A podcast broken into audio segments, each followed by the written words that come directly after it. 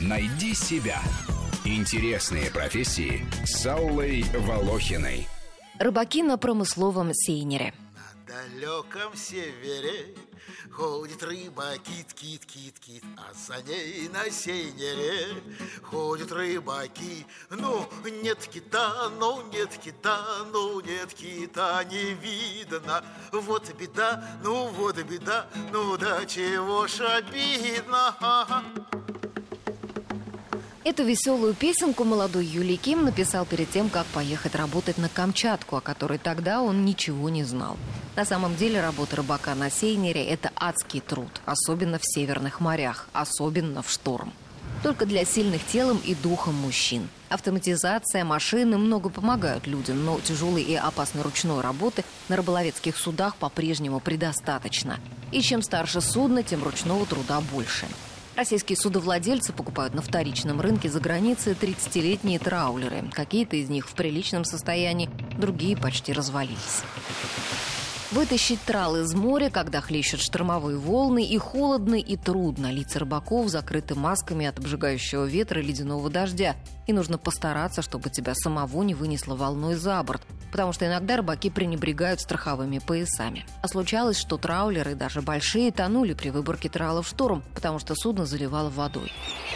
Самое напряженное время для рыбака – Путина. Там и работа, и заработок. В рыболовном краю на Камчатке есть пароходы, которые работают на город, как говорят камчедалы, то есть круглый год.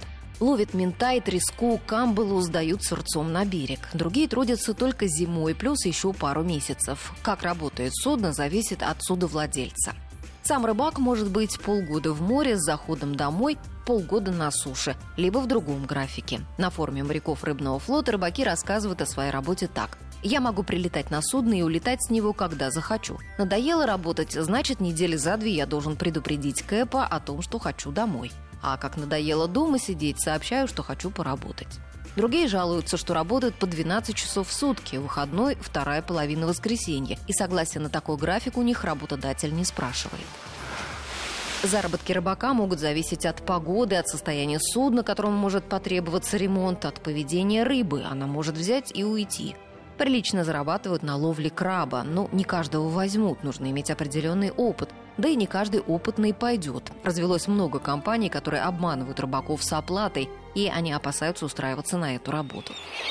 Условия у работодателей разные. Питание на судне бывает трех- или четырехразовое. Выдают теплую одежду, обувь и сигареты. За пьянство на борту штраф. Кто-то обещает санаторное лечение, ежегодно или материальную помощь вместо этого. Зарплаты тоже очень разные. Для ориентира приведу условия одного отечественного работодателя. Разнорабочий на рыболовецком судне до 80 тысяч рублей, бригадир до 180. Чтобы работать на рыболовецком судне, надо закончить хотя бы курсы, а лучше иметь диплом техникума или колледжа. И вот еще что. Один раз увидев хотя бы видеоролик о том, как трудятся на рыболовецких сейнерах, будешь по-другому смотреть на рыбу в супермаркете.